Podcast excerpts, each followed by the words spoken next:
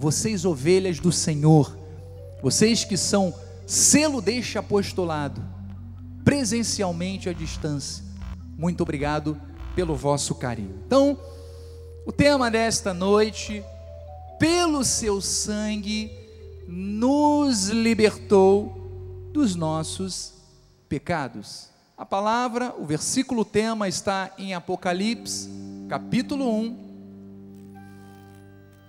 Versículo 4 diz assim a palavra do Senhor: João, as sete igrejas que se encontram na Ásia, graça e paz a vós outros, da parte daquele que é, que era e que há de vir, da parte dos sete espíritos que se acham diante do seu trono, e da parte de Jesus Cristo, a fiel testemunha, o primogênito dos mortos e o soberano dos reis da terra. E aí vai o tema do nosso culto nesta noite. Aquele que nos ama, diga: O Senhor me ama. E diz que pelo seu sangue nos libertou dos nossos pecados e nos constituiu reinos, sacerdotes para o seu Deus e Pai. A Ele a glória e o domínio pelos séculos dos séculos. Amém. Senhor Jesus Cristo, obrigado, Senhor, porque a palavra de Deus nos assegura de que a obra está completa. O plano perfeito consumado na cruz do Calvário, determinou sobre as nossas vidas a nossa verdadeira posição espiritual.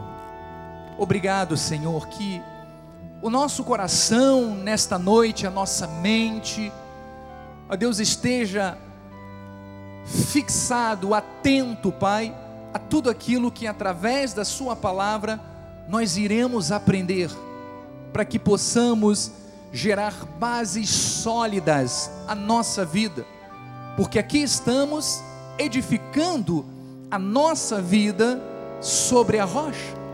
Aqui estamos, Senhor, lançando sobre a nossa vida bons fundamentos. E é justamente isto, Pai justamente isto que nos garantirá, no momento em que os rios transbordarem, as chuvas caírem ou os ventos soprarem, que a nossa casa, a nossa casa espiritual, a nossa vida permaneça inabalável. Obrigado, Jesus. Assim com fé nós oramos. E o povo de Deus diga: Amém e amém, graças a Deus. Muito obrigado, Bispo Quimio Lins. Amados do Senhor, cartas de Cristo. Temos estudado com o nosso apóstolo a revelação do livro do Apocalipse com a visão segundo a graça de Deus. E entendemos que este é um livro que tem grandes promessas para os eleitos de Deus. Diga amém por isto. Diga, o livro do Apocalipse tem promessas maravilhosas para a minha vida. E não é para gerar medo, não é para gerar insegurança aos nossos corações. Pelo contrário, palavra de Deus, no livro do Apocalipse, nós vemos como grandes evidências do amor e do favor do Senhor para com o seu povo. Então, João, ele escreveu as sete igrejas que se encontravam na Ásia para revelar aquilo que ele mesmo recebeu do próprio Senhor. Aquele que era, diz a palavra, que é e que há de vir, é uma adaptação do nome de Deus que foi manifestado a Moisés durante a revelação da sarça ardente e enfatiza a natureza eterna de Deus. Veja que a descrição de Jesus Cristo enfatiza a sua trajetória sobre a morte, o seu papel de redentor e o seu domínio sobre todas as nações do mundo. Mas João diz que Jesus, que é a fiel testemunha, o primogênito dos mortos, porque foi, é claro, o primeiro que ressuscitou para a eternidade, aquele que é o soberano dos reis da terra, ele nos ama e diz que pelo seu sangue nos libertou de todos os pecados. Diga então com seus lábios, através do sangue de Jesus, eu fui liberto de todos os pecados. Então, essa obra gloriosa da cruz nos deu direito à salvação, nos habilitou para termos acesso direto ao Pai, pois somos lavados, fomos e somos lavados e purificados pelo sangue de Jesus. E veja que não mais julgados por nossos pecados, porque o Senhor nos constituiu reino e sacerdotes de uma nova aliança. Repita com seus lábios: Eu sou, nesta nova aliança, reino e sacerdote. Em algum lugar da sua vida você já ouviu esta confissão a seu respeito? Se não aqui na Cristo Vive? Então veja a importância de você estar no ministério profético, num ministério que conhece a graça de Deus, que manipula bem a palavra. Você não está perdido, você não está alienado a tua verdadeira característica como filho de Deus. Então vamos ver isto em Hebreus 10, 19. Diz assim a palavra em Hebreus: Tendo, pois, irmãos, intrepidez para entrar no Santo dos Santos, de qual forma? Pelo sangue de Jesus. Próximo versículo, Joás, isso, pelo novo e vivo caminho que ele nos consagrou pelo véu, isto é, pela sua carne.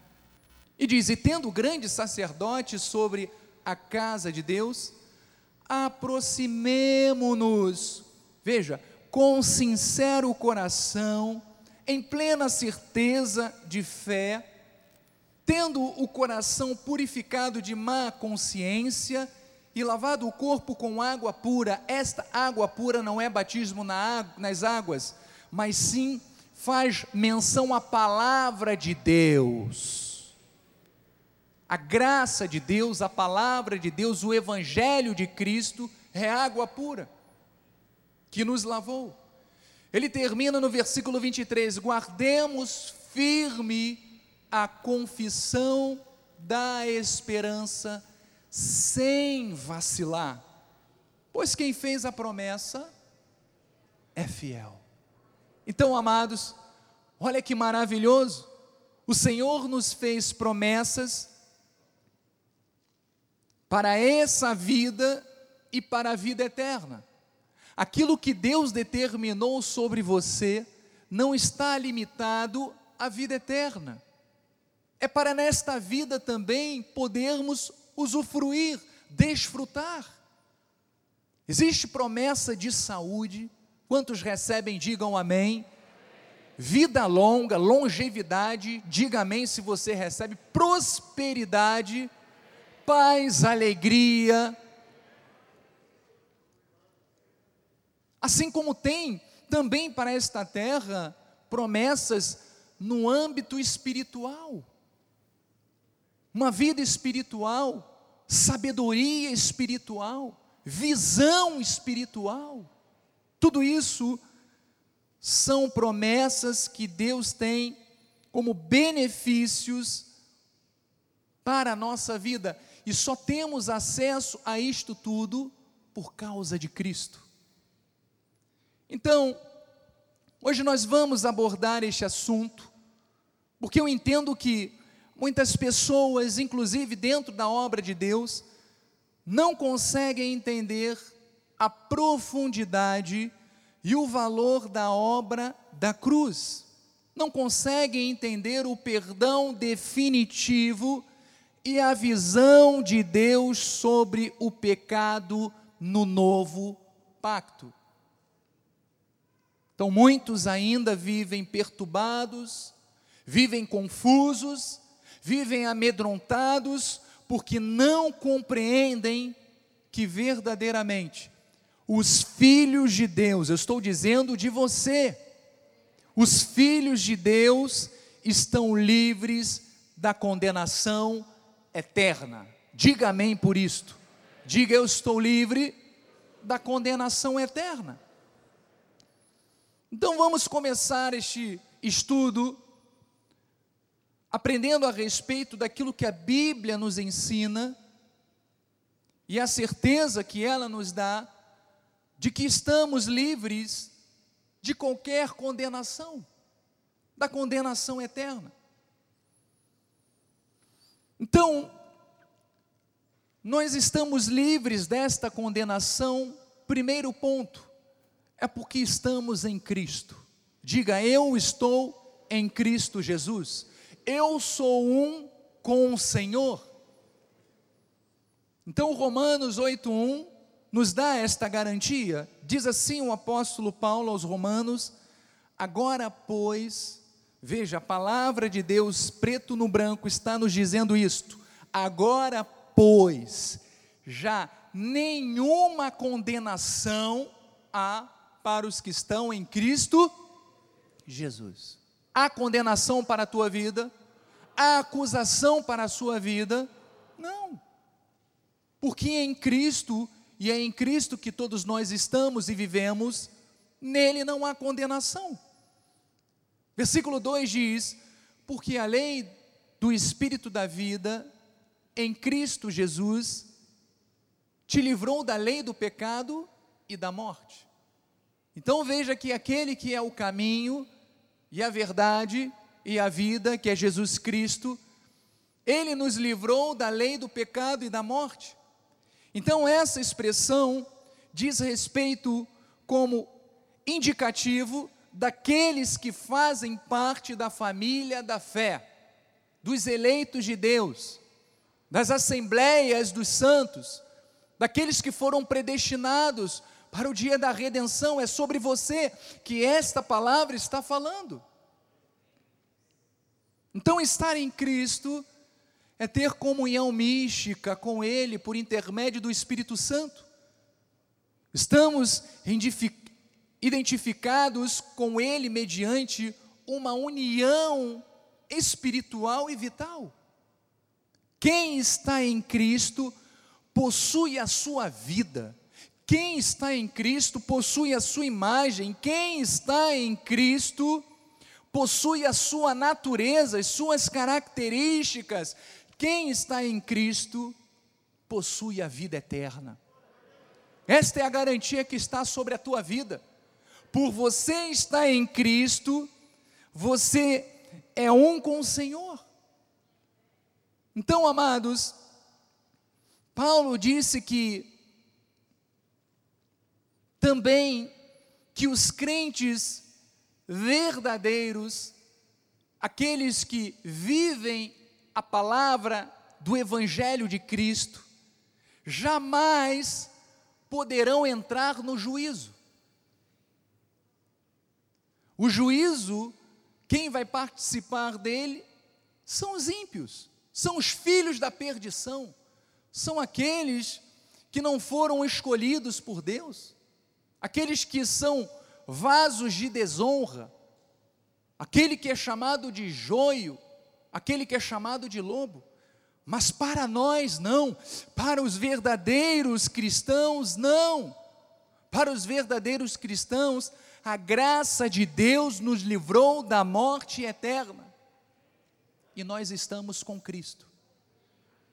Então vamos ver mais uma prova. Nós vimos que estar em Cristo Jesus é uma prova de que não há condenação eterna para o cristão. Segunda prova é o testemunho de Deus. Em 1 de João 5,10 diz: Aquele que crê no Filho de Deus, quem aqui crê no Filho de Deus? É você, está falando de você. Aquele que crê no Filho de Deus tem em si o que? O testemunho. Quem é o testemunho? Diga, Jesus Cristo. Você está vendo que a palavra, ela não se perde, ela não se confunde ela se encaixa perfeitamente e diz: aquele que não dá crédito a Deus o faz mentiroso. Os judeus, por exemplo, não acreditaram que Deus havia enviado o próprio Messias, Cristo. Chamou Deus, chamaram Deus de mentiroso. Porque não crê no testemunho, porque não crê no testemunho que Deus dá acerca do seu filho. Versículo 11: o testemunho é este que Deus nos deu a vida eterna. Diga, eu tenho a vida eterna. E esta vida está no seu filho. Versículo 12: aquele que tem o filho tem a vida. Aquele que não tem o filho de Deus não tem a vida. Então, amados, diga com seus lábios: Deus me deu a vida eterna e a minha vida está em Jesus Cristo. Mas diga com fé: Deus me deu a vida eterna, e a minha vida está com Jesus Cristo. Amados, isto é motivo de alegria, porque o mundo não conhece, o mundo não conhece, não tem direito a isto que você tem. Então vamos ver outra prova que nós temos a respeito de sermos livres da condenação é que estamos selados com o Espírito Santo. Diga, eu estou selado com o Espírito Santo de Deus. Efésios 1,13 diz: E quem também vós, depois que ouvistes a palavra da verdade, o evangelho da vossa salvação, tendo nele também crido, fostes o que? Selados com o Santo Espírito da promessa. Então, diz a palavra que o outro indicativo de que não há condenação para os filhos de Deus é que nós temos um selo em nós. E esse selo Deus colocou em nós como marca. E esse selo se chama Espírito Santo. Então vamos entender este versículo, porque Paulo ele falou sobre a palavra da verdade, se referia à mensagem da graça para que não ficasse qualquer dúvida para os eleitos e também para que não fosse confundida esta palavra com qualquer pensamento, seja ele filosófico ou outro pensamento humano. Como vemos nos dias de hoje, que deturpam a graça de Deus, tornando-a em libertinagem, ou fazendo caricaturando um Deus carrasco, maldoso, castigador. Então veja que Paulo, quando ele mostra através desta passagem, ele está revelando o grande amor de Deus para conosco. Está mostrando uma identidade que o mundo não conhece e que nós não conhecíamos até ter a revelação da graça de Deus, de que o nosso Deus é rico em amor, é rico em misericórdia, é rico em perdão, e que nos atraiu e que tinha um plano perfeito para cada um de nós. Mas ele deixou isso bem claro ao escrever, dizendo: o Evangelho da vossa salvação.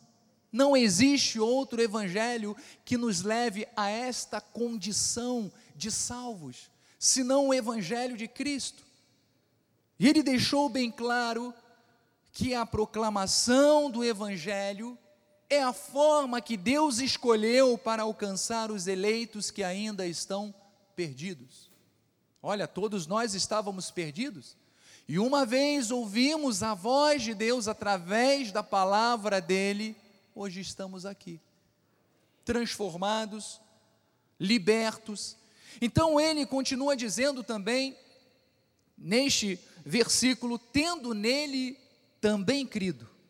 Então, Paulo aqui vai narrando o processo da palavra de Deus na vida do crente, ou seja, o momento em que a fé salvadora é despertada em nós. É um processo.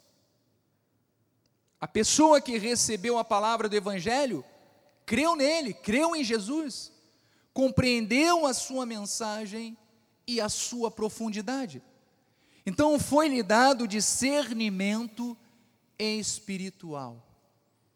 Mas quando o evangelho é recebido no coração, existe o arrependimento, existe um processo que gera uma reconciliação, uma transformação de vida, e tudo isto é causado pelo próprio Espírito Santo de Deus na nossa vida. Ou seja, é o selo do Espírito se manifestando na vida de cada cristão. Então ele disse nesse versículo, já no final, dizendo: Fostes selados com o Santo Espírito da promessa. Veja que interessante. Um selo era usado na antiguidade pelo menos por dois propósitos. O primeiro o propósito de se usar um selo, que era um anel que os reis possuíam, e dentro deste anel havia um brasão, uma marca. E esta marca caracterizava aquele que era dono do anel, ou seja, aquele que estava selando aquele documento. E veja que interessante. Os dois propósitos, primeiro era dar segurança a algum documento, ou seja, indicava que era verdadeiro e seguro aquele documento. E segundo propósito era dar clareza sobre a posse de algo, ou seja, deixando claro perante todos a quem pertencia aquele documento. Então veja que interessante, nesse sentido, Deus assina e assegura a nossa salvação, selando-nos com o seu Espírito Santo. O Espírito Santo na sua vida é a marca de Deus, é a confirmação de Deus de que a palavra dele não retornará vazia, de que a palavra dele é fiel e se cumpre em nós. Então, o Espírito Santo, ele representa a segurança de que quando cremos, fomos totalmente regenerados, pois o próprio Espírito Santo habita em nós. Estamos selados, diga amém por isso. O crente selado, ele passa a ser posse do Senhor Jesus Cristo. Ele é um salvo, ele é propriedade de Deus. É um servo remido, resgatado, portanto, é a habitação do Senhor. Você pode dizer: Eu sou a habitação de Deus. Nós não somos templos do Espírito Santo. Você é a morada, você é a habitação de Deus. Então vamos ver mais uma prova de que estamos livres de toda condenação é porque temos segurança no Senhor. Diga, eu estou seguro. Esta palavra gera segurança ao meu coração. Judas 1, 24 diz assim: Ora, aquele que é poderoso para vos guardar de tropeços e para vos apresentar com exultação, imaculados diante da sua glória, veja que a maneira com que nós fomos apresentados diante de Deus é desta forma: imaculados, sem máculas, sem defeitos, sem problemas, sem erros, sem condenação. Vai para o próximo, 25. Ao único Deus, nosso Salvador, mediante Jesus Cristo, Senhor nosso, glória, majestade, império, soberania, antes de todas as eras e agora e por todos os séculos. Amém. Então, esta é a postura que nós devemos ter diante de Deus, pois cremos no poder do seu sangue. Por isso, igreja, estamos seguros em Cristo. Ele nos livra e garante que seremos apresentados imaculados diante da sua glória. Ele nos garante isso. E isto tem que gerar o que no nosso coração? Segurança, tranquilidade, porque nós sa sabemos que seremos apresentados diante da Sua glória imaculados, sem defeitos. Então vejam que todos esses pontos que nós abordamos nos dão a certeza de que estamos livres. Diga, eu estou livre, mas diga com fé, eu estou livre da condenação eterna. Mas eu quero ainda falar sobre um assunto que nós precisamos ter total convicção e que é algo que no meio cristão muitas vezes não é bem esclarecido, não é bem resolvido e faz com que as pessoas carreguem um peso enorme de condenação. Eu quero falar sobre o perdão de Deus e a sua atitude em relação ao pecado. Então veja que o perdão se tornou necessário porque após a queda de Adão e Eva, todos já nasceram com pecados. Todos nós já nascemos com esta condição pecaminosa. É isto que diz em Romanos, Paulo aos Romanos, capítulo 3, versículo 23. Diz assim: Pois todos, veja, todos pecaram e carecem da glória de Deus. Próximo. Sendo justificados. Veja que a nossa condição primária era de pecadores. Mas diz que sendo justificados gratuitamente, Diga, eu fui justificado gratuitamente por Sua graça, mediante a redenção que há em Cristo Jesus, a quem Deus propôs no seu sangue como propiciação, guarde esta palavra, propiciação, mediante a fé, para manifestar a sua justiça, por ter Deus, na sua tolerância, deixado impunes os pecados anteriormente cometidos, tendo em vista a manifestação da sua justiça no tempo presente, para ele mesmo ser justo e o justificador daquele que tem fé em Jesus. Então veja que por causa do pecado de Adão, o pecado natural, nós necessitamos de um sacrifício perfeito que nos redimisse e que nos perdoasse para sempre. Então veja que esta palavra propiciação está aqui no telão. Ela se chama em grego ilasmos. E diz o seguinte: o que sugere conciliação e satisfação. Isto está no Novo Testamento. E no Antigo Testamento fala propiciação ela traduz-se na ideia de aplacar, ou seja, paralisar a ira de Deus. Veja que no antigo pacto, a remissão era algo temporário e vinha por meio do sacrifício de animais, por isso só aplacava a ira de Deus, só paralisava a ira de Deus, mas não nos tornava amigos de Deus. Enquanto que no novo pacto, o pacto de melhores e superiores promessas, a base do perdão é o sangue de Cristo. E veja que o relacionamento hoje com Deus é totalmente diferente. É conciliação, ou seja, é de pacificação, é um relacionamento de amor. Tudo isto por causa do sangue de Cristo derramado na cruz do Calvário, que nos tornou puros, que nos tornou limpos.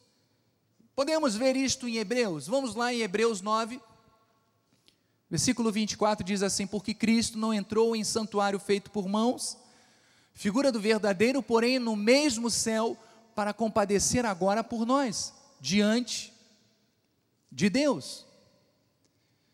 Nem ainda para se oferecer a si mesmo muitas vezes. Veja que Cristo, ele não morreu por nós para volte e meia estar se oferecendo repetidas vezes, não. Ele diz: nem ainda para se oferecer a si mesmo muitas vezes. Como sumo sacerdote, cada ano entra no Santo dos Santos com sangue alheio. E assim, como aos homens está ordenado morrer uma só vez, vindo depois disto o juízo, assim também Cristo. Diz que, tendo se oferecido uma vez para sempre. Diga: o Senhor Jesus Cristo morreu uma vez e para sempre, para tirar os pecados de muitos, não é de todos, não é de toda a humanidade, é de muitos, é dos eleitos, dos predestinados, daqueles que têm o coração circuncidado pela palavra, daqueles que têm tímpano ovelino daqueles que confessaram Jesus como Senhor e Salvador das suas vidas. Ele está falando desse. Então, para tirar pecado, os pecados de muitos, aparecerá a segunda vez, sem pecado, aos que o aguardam para a salvação. Então, em Jesus, igreja, se cumpriu a profecia do sacrifício perfeito e eterno. Você precisa pagar algum preço? Você precisa fazer alguma obra? Ou você crê que a obra de Cristo foi uma e total para a sua vida?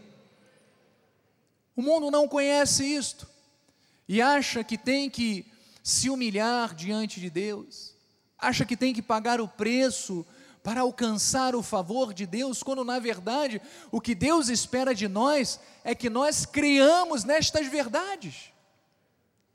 Acreditamos, acreditemos de que aquilo que ele fez através de Jesus Cristo foi suficiente. Não precisamos de mais nada. Colossenses 2,13 diz: E a vós outros, que estáveis mortos pelas vossas transgressões. Esta era a nossa condição antes de Jesus Cristo. E pela incircuncisão da vossa carne, vos deu vida juntamente com Ele. Ele diz: perdoando todos os nossos delitos, tudo aquilo que nós cometemos, todos os nossos pecados, até aquele que você está pensando agora todos eles foram perdoados. Jesus, quando derramou o seu sangue, aquele sangue que verteu na cruz do Calvário, lavou cada um dos seus filhos, aquele sangue é o nosso batismo espiritual, aquilo que desceu dali nos lavou completamente e nos tornou mais alvos do que a neve, nos tornou brancos como a lã,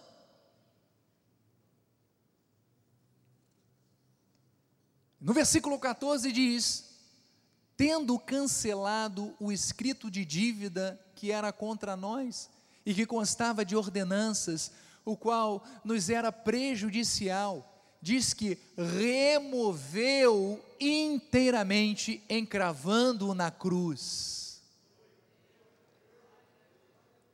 Jesus, ele fez a obra completa por cada um de nós. Ele encravou, ele se deu, ele morreu, ele sofreu, para que nós não sofrêssemos. Ele recebeu todo o castigo que estava sobre nós, para que nós pudéssemos viver nesta terra felizes. Regozijarmos na Sua palavra, termos prazer na Sua palavra. Então, esta é a nossa condição hoje, como filhos de Deus. Cristo se ofereceu uma vez por todas para nos redimir e nos dar perdão eterno. Veja o que diz em 2 de Coríntios 5:21, diz aquele que não conheceu pecado, ele o fez pecado por nós, para que nele fôssemos feitos justiça de Deus. Você é a justiça de Deus. Você é a justiça de Deus. Creia, receba esta palavra. 1 de João 2,12 diz: Filhinhos, eu vos escrevo porque os vossos pecados são perdoados. Sabe por quê? Por causa do seu nome. Por causa do nome de Jesus, todos os nossos pecados foram perdoados. Então veja que definitivamente o sangue de Jesus nos deu a redenção, ou seja, nos deu a salvação eterna, a remissão.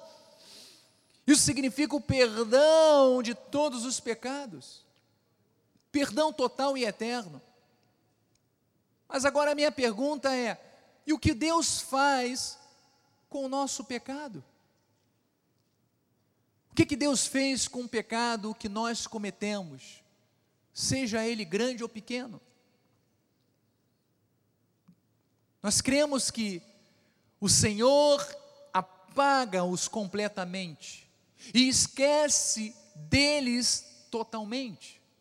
Veja o que, que diz em Hebreus 10, 16: diz: Esta é a aliança que farei com eles. Está falando de você. Depois daqueles dias, diz o Senhor, porém no seu coração as minhas leis e sobre a sua mente as inscreverei. Veja que as leis de Deus estão no teu coração. E a palavra do Senhor, a graça dele está aqui, ó, na sua mente, gravado, escrita. E diz: acrescenta também: de nenhum modo me lembrarei dos seus pecados e das suas iniquidades para sempre. Então veja que Deus não se lembra mais ele não fica pensando nos nossos pecados. Ele se esqueceu totalmente. Então, da mesma forma, você não, não pode, não deve trazer nada do seu passado à sua memória. Olhe para frente, mantenha seu foco na obra de Deus e na sua vida. E saiba que Ele já realizou esta obra pelo seu intermédio. Então, amados, nós não podemos ficar lembrando, trazendo à memória, ressuscitando os problemas que nós cometemos no nosso passado. Aí mais, muito menos acusar o nosso irmão. Existem muitos lares que, infelizmente, o marido, a esposa, tem aquela carta na manga. Sabe aquela carta na manga? Ao dia que você fizer isso, eu já te revelo aquilo que você fez no passado. Não.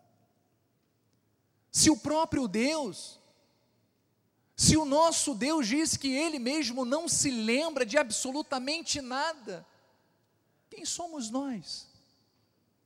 Para ficarmos acusando os nossos semelhantes? Quem somos nós para ficar apontando o erro e apontando, sabe, as situações equivocadas que nós tomamos e fizemos no nosso passado? Não. Jesus já nos perdoou, diga, o Jesus já me perdoou de todos os pecados. Mas isso não significa que aquilo que eu erro, aquilo que eu faço de errado, não gere consequências porque existem erros que nós cometemos na nossa vida e que alteram totalmente a nossa vida. Existem pessoas que cometeram adultério, tiveram seus casamentos destruídos, mas isso não significa que a sua vida está fadada à derrota, não. Quando você reconhece o amor de Deus e você se arrepende daquilo que você fez, diz que você alcança misericórdia. Deus tem perdão para a tua vida e recomeço. Não importa o erro que você cometeu. Não importa aquilo que te levou, o que você fez, o quão grave foi, saiba que e receba através de Cristo que o amor dele, o sangue dele te perdoou de todos os pecados. Todos os pecados. Vamos a Isaías 43, 25, diz: Eu, eu mesmo, sou o que apago as tuas transgressões por amor de mim, e dos teus pecados não me lembro. 44, 22 diz: Desfaço as tuas transgressões como a névoa, e os teus pecados como a nuvem. Torna-te para mim porque eu te remi. Então nós fomos remidos pelo Senhor. Ele nos remiu, ele nos lavou. Estamos puros diante do Senhor, não há condenação. Mas além de apagar os pecados e se esquecer deles, Deus também os encobre.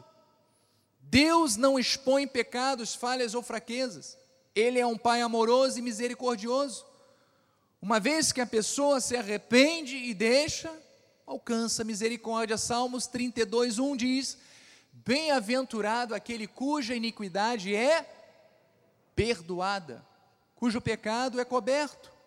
Bem-aventurado o homem a quem o Senhor não atribui iniquidade e em cujo espírito não há dolo. E é assim que nós devemos nos sentir. Nós devemos nos sentir puros, perfeitos, sem condenação, sem acusação, sem dolo, sem culpa. Porque enquanto nós carregamos culpa no nosso coração, a nossa vida não prossegue. A culpa nos paralisa. A culpa é como aquela bola de chumbo que fica atrelada à nossa canela, que não deixa nós sairmos, nós avançarmos. Então, se Jesus Cristo, o nosso Salvador, levou sobre ele todas as nossas culpas, mais uma vez eu te pergunto: quem somos nós? Quem é você? Para, para estar trazendo culpa à sua vida. Deus já liberou o perdão sobre você. Não há culpa, não há condenação. Você está perfeito em Cristo Jesus. Salmo 103, 12 diz: Quanto disto o Oriente do Ocidente, assim afasta de nós também as nossas transgressões. Próximo versículo. Como um pai se compadece dos seus filhos, assim o Senhor se compadece dos que o temem. Veja que não são daqueles que são rebeldes, porque o tem coração rebelde não é salvo, não é transformado.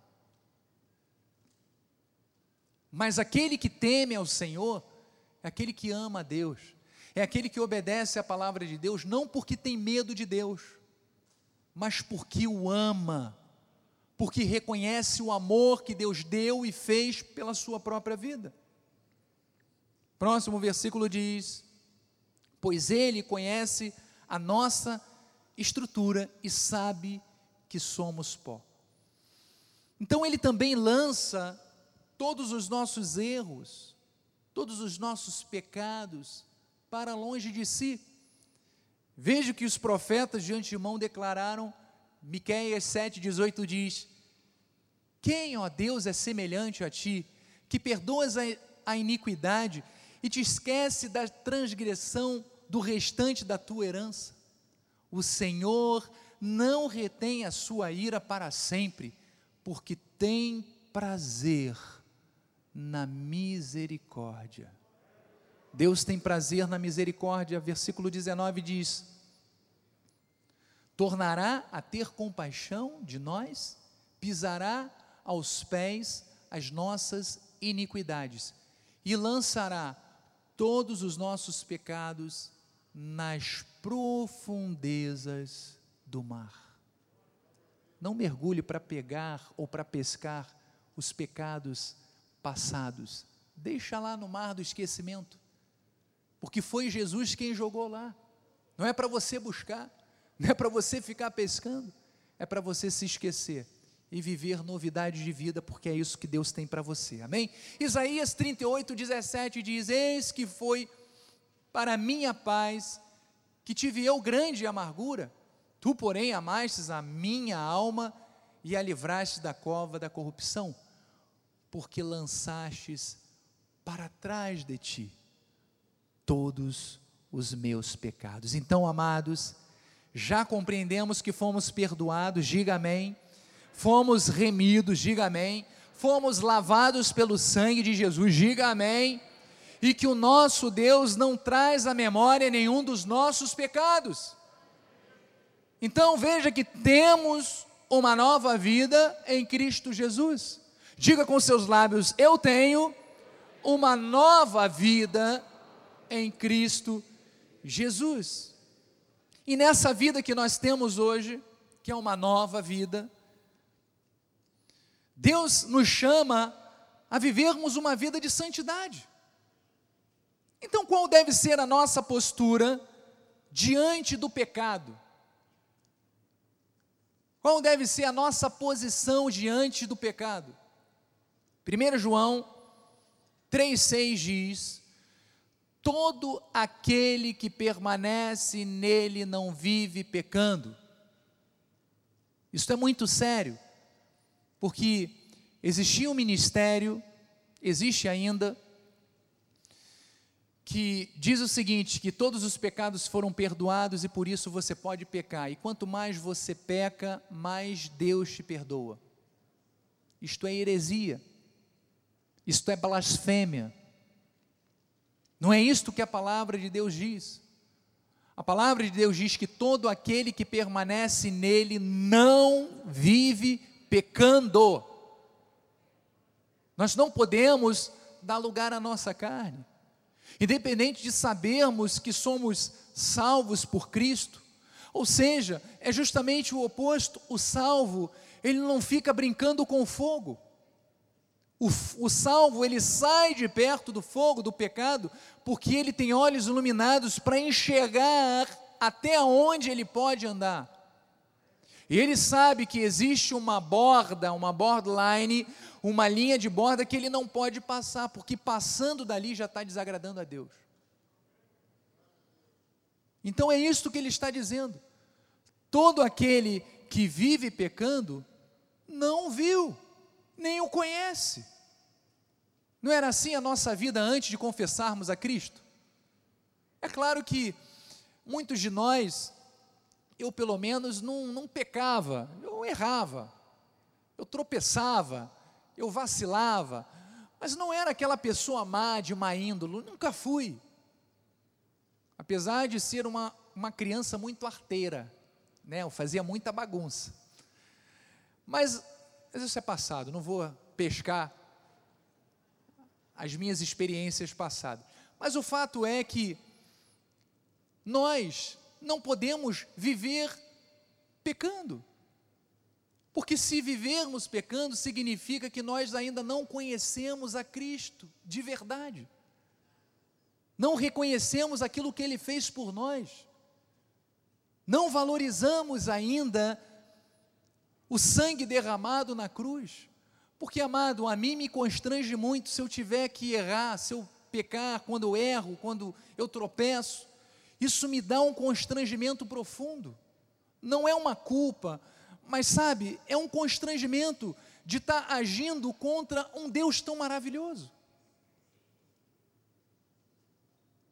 Próximo versículo diz: Por isso, todo aquele que é nascido de Deus não vive na prática do pecado, pois o que permanece nele, veja o que permanece em nós, é a divina semente. Ora, esse não pode viver pecando porque é nascido de Deus. Você é nascido de Deus. Você é nascida de Deus. Você é nascido de Deus. Somos novas criaturas. Por isso não andamos nesta prática do pecado. Então, o pecado habitual não é coerente com a vida cristã, porque somos nascidos de Deus. Em nós foi plantada a semente divina, o que nos faz sermos constantemente aperfeiçoados para nos assemelharmos mais e mais a Jesus. Jesus disse que o pecado ele escraviza, mas quem está nele, quem tem a palavra como alicerce de vida, quem tem comunhão com o Espírito Santo está livre do pecado. Nós estamos libertos, não estamos mais presos ao pecado. João 8,31 diz: Disse, pois, Jesus aos judeus que haviam crido nele: Se vós permanecerdes na minha palavra, sois verdadeiramente meus discípulos, e conhecereis a verdade, e a verdade vos libertará. Responderam-lhe: Somos descendentes de Abraão e jamais fomos escravos de alguém. Como dizes tu, sereis livres? Veja que Jesus respondeu. Replicou-lhe Jesus: em verdade, em verdade vos digo: todo o que comete pecado é escravo do pecado. Próximo, o escravo não fica para sempre na casa, o filho sim para sempre. Se, pois, o filho vos libertar, veja que não existe outra forma, outro meio. Você pode ralar o seu joelho, subir o Monte Everest, nada, nada disso vai mudar a sua condição de pecador. Mas diz a minha palavra e a sua palavra em João 8,36: Se, pois, o Filho vos libertar, verdadeiramente sereis livres. Esta é a sua condição. Esta é a nossa condição espiritual, amados. Somos verdadeiramente livres. Livres, livres. A esperança daqueles judeus estavam na sua ascendência, nos seus progenitores. Eles achavam que a sua garantia estava em serem o que? Considerados uma nação santa. Mas Jesus mostrou que eles levavam uma vida de hipocrisia. Eles eram escravos do pecado. E que somente por meio de Jesus Cristo, não existe outro, poderiam ter a vida verdadeira transformada e encontrar também a verdadeira libertação espiritual. Romanos 6,6 diz: Sabendo isto, que foi crucificado com ele o nosso velho homem, veja que a nossa natureza antiga, adêmica, foi crucificada juntamente com Cristo, para que o corpo do pecado seja destruído e não servamos o pecado como escravos, mas graças a Deus, diga graças a Deus, porque outrora escravos do pecado, contudo, viestes a obedecer de coração a forma de doutrina a que fostes entregues. Diz o próximo versículo, e uma vez libertados do pecado, fostes feitos servos da justiça. E ele diz: Vai, Joás, falo como homem, por causa da fraqueza da vossa carne. Assim como oferecestes os vossos membros para a escravidão da impureza e da maldade para a maldade, assim oferecei agora os vossos membros para servirem a justiça, para a santificação. Veja que quando reconhecemos esta obra maravilhosa de Cristo, a nossa vida não é mais para a carne, não é mais para o mundo, não é mais para os desejos da nossa carne, mas para sermos e vivermos uma vida de justiça para a santificação. Então, o crente, amados, transformado, vive para Cristo, e não mais para satisfazer os desejos mundanos e perversos da carne. Mas talvez ainda haja alguém entre nós que pergunte: Mas, bispo, E se por algum momento de fraqueza viermos a cometer algum erro, viermos a cometer algum equívoco? 1 de João, versículo 1, capítulo 2 diz: Filhinhos meus, estas coisas vos escrevo para que não pequeis. Se todavia alguém pecar, temos advogado junto ao Pai, Jesus Cristo, o justo. Então, esta palavra advogado, ela vem do grego paracletos, e olha o significado que interessante. Quem está ao lado? Palavra usada no tribunal para designar a pessoa que defende a causa de alguém em um julgamento. Sabe quem é que defende continuamente as nossas causas, sejam elas passadas, presentes e futuro? Jesus Cristo. Ele é o nosso Paracletos. Ele é o nosso defensor. Então, amados, Igreja de Deus, nós sabemos que Deus perdoa todos os pecados. O que não significa que não sofreremos as consequências, é uma grande verdade. Porque todos pecando, todo pecado, perdão, gera consequências. Por isso, quem foi regenerado pela palavra não pode viver na prática do pecado.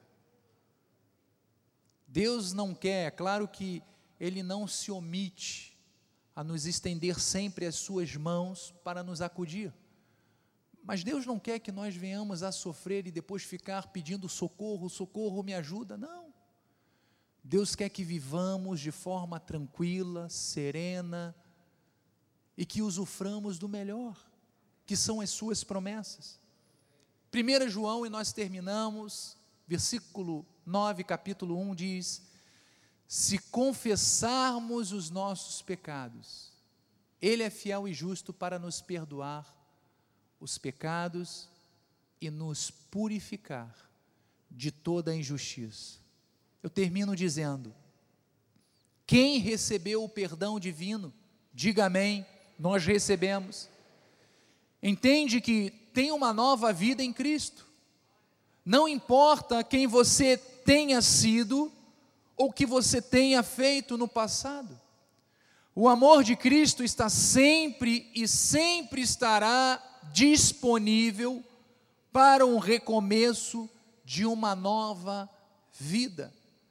Portanto, vivamos de modo digno do nosso chamado, como salvos, sem culpa, sem medo, sem medo de qualquer tipo de condenação, comprometidos com uma vida de santidade por amor a Cristo, certos de que fomos chamados para reinar em vida e reinar na glória com o nosso Senhor e Salvador Jesus Cristo. Por isso não há mais condenação na nossa vida.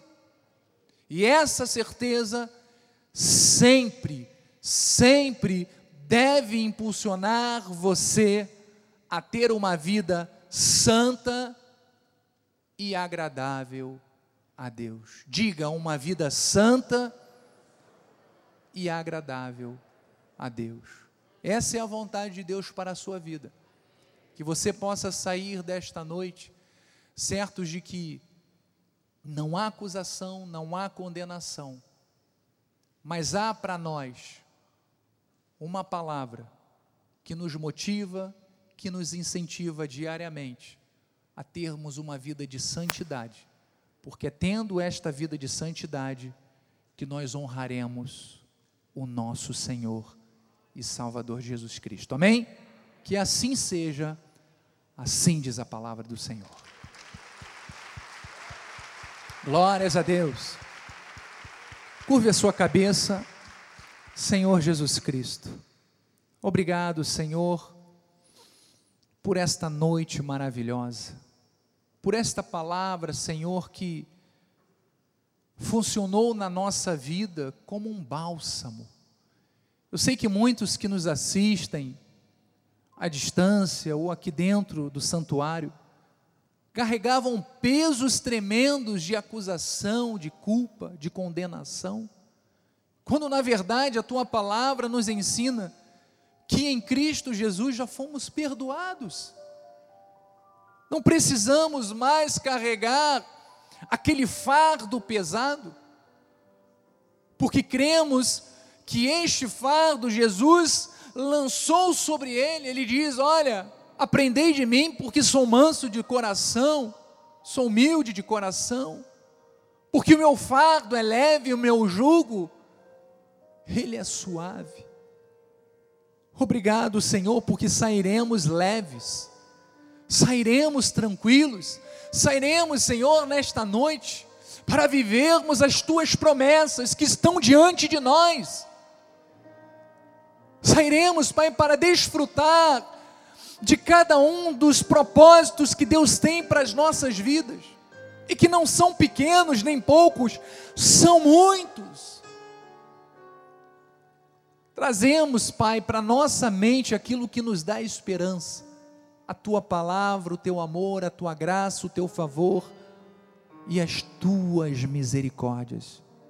Assim com fé, Senhor, nós cremos que esta palavra gerou vida transformação, reconciliação e, acima de tudo, paz aos nossos corações. Obrigado, Jesus.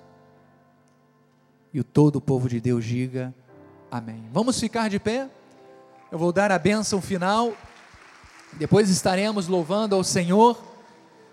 Estendam as suas mãos em direção ao altar. Senhor Jesus Cristo que a tua graça maravilhosa, o teu amor, as doces consolações do teu Espírito Santo sejam com todos nesta noite e que possamos voltar aos nossos lares, à nossa casa, tranquilos, serenos e com a certeza de que o Espírito Santo de Deus está em nós, selados, para nos dar uma vida de paz, uma vida de segurança e uma vida próspera e abençoada.